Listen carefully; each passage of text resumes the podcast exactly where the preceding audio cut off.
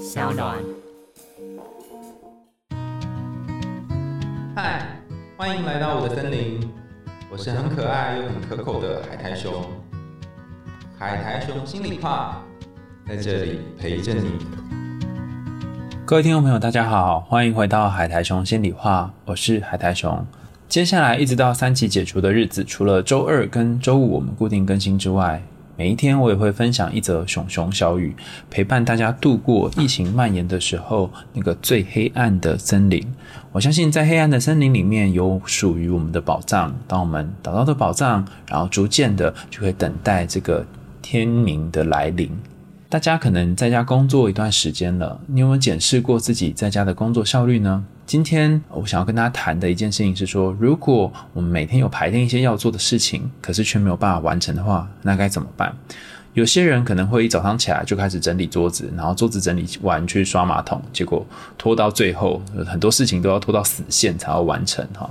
那今天想要跟大家讲的是，如何在这个有好多事情要做，但是又拖拖延延的过程当中，然后我们可以告别这个拖延癌的方法哈。我们提出了六个小小的方法，让大家可以尝试看看要如何告别拖延癌哈。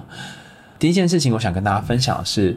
其实未来是担心不完的，你能够把握的只有现在。之所以会觉得越重要的事情你越不想做，那是因为重要的事情本身就会带给你压力。我不确定大家以前有没有看过一个叫什么 N 字形法则，就是可以分成重要跟不重要，然后紧急跟不紧急，哈，总共四个象限。那我们大家都会知道，越重要越紧急的事情呢，是越需要做的。但好多事情明明很重要，但它还没有很紧急的时候，你就会去逃避它。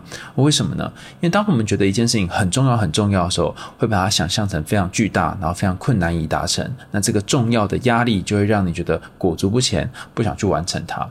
因为人本来就是习惯逃避的动物，那该怎么办哈？这里有一个方法是，呃，你可以聚焦在当下，然后去想想，呃，这件事情为什么对你来说是压力很大的事情？或许它对你很重要，那这个重要可能对你来讲，它会影响未来很多很多的部分。那你可以。采取的方式是把这重要的事情先切割成很多小的部分。例如说，倘若你要完成一篇论文，这是很大的事情，但你可以先完成第一章，那也很大。可以先完成第一章第一节，哈，那还是很大。那可不可以先让自己写一千个字？那这一千个字就可能相对来说稍微少一点点。当你可以开始启动，先做这个一小步的时候，其实后面就不会变得太困难。所以。第一件事情想跟大家讲的是，如果你觉得越重要的事情越不想做，你可以把这个巨大的重要的压力呢切割成小一点点，然后先完成小的目标。第二个是，人类本来就是习惯逃避压力的动物，所以有一种方法就是你就一直逃避吧。逃避到一个段落呢，有一天你就会回来面对，愿意去面对它，因为你不得不做嘛，然后死线到了哈，所以我不觉得逃避是一个糟糕的方法，它很很多时候我会觉得是所谓的番茄酱工作法啊，就是挤到最后一滴哈，番茄酱一次把它挤出来这样哈，所以我不觉得说啊，你逃避就代表你不好，更多时候你逃避到一个程度，就逼得你不得不去用肾上腺素把它完成了。第三个方法是，那万一你如果很不喜欢自己这样怎么办呢？你可以先从改变你的环境开始。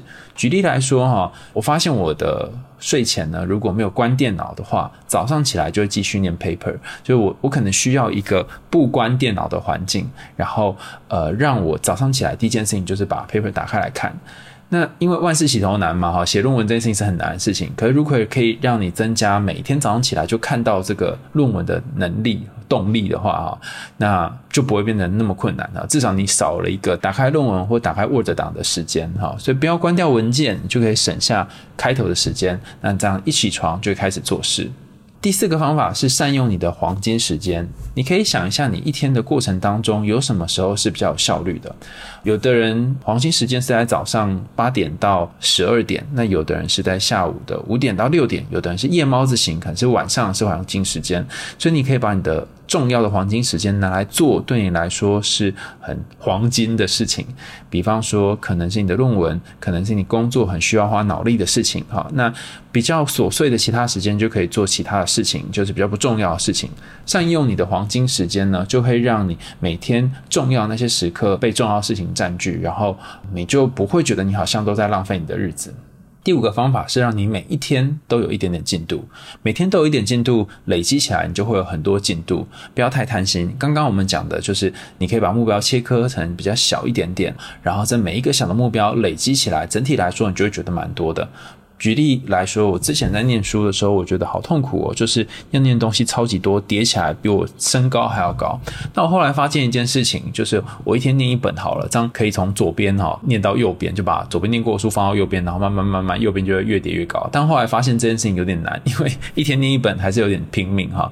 后来就改成一天可能念一个章节，然后首先你会发现你的这个书呢章节越念越多，然后最后呃把一本念完了，接下来就会进入第二本书、第三本书。其实累积起来就会比较快，让你每天都有一点点累积，而且是累积是可以被看见的。像我刚刚举的例子是把左边的书移到右边，那这个过程当中你会觉得哦，原来自己是有在前进的。最后一个是要留下弹性的时间，所谓人非圣贤，脑残难免啊。休息时间跟认真的时间一样重要。如果你嘴巴经常嚷嚷的说你要做事，但是因为你有太高的标准，然后结果就放弃，变成所谓的积极废人。你很积极，然后但是一直嘴巴一直讲，可是却呃没有办法做事的话，那么你第一件要处理的事情不是事情本身，而是你内心的焦虑。你可能尝试看看，先让自己的焦虑可以有一点舒缓的空间。我们前面几集的节目有谈到如何舒缓焦虑的方法，然后再回过头来去面对你真正要处理的事情。其实对于爱拖延的来说，哈，死线等于实现，就等到你要死线来的时候，你就会去实现了。可是我可以补充一个我顿悟到的方法，就是你是自己最好的老师。当你回首过往，你可以想一想，就算你很拖延，过去也完成了许多的事情，就算你很焦虑，那些呃你原本以为可能暂时做不了的事，他最后还是做完了。那你是用什么样的方式完成的呢？或许你有一套专属于自己的对抗拖延的逻辑，好，你可以练习称赞自己，那可能是开启规律生活的一个契机。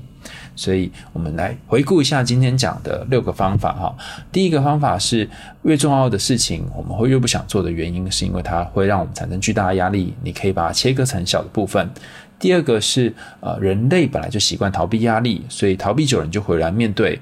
那暂时逃避其实也没有关系。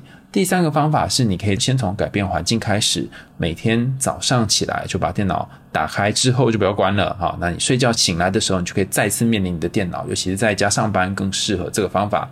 第四个是知道自己的黄金时间，比方说你哪天的时间是在早上还是晚上，还在下午哈，把重要的事情排在黄金时间。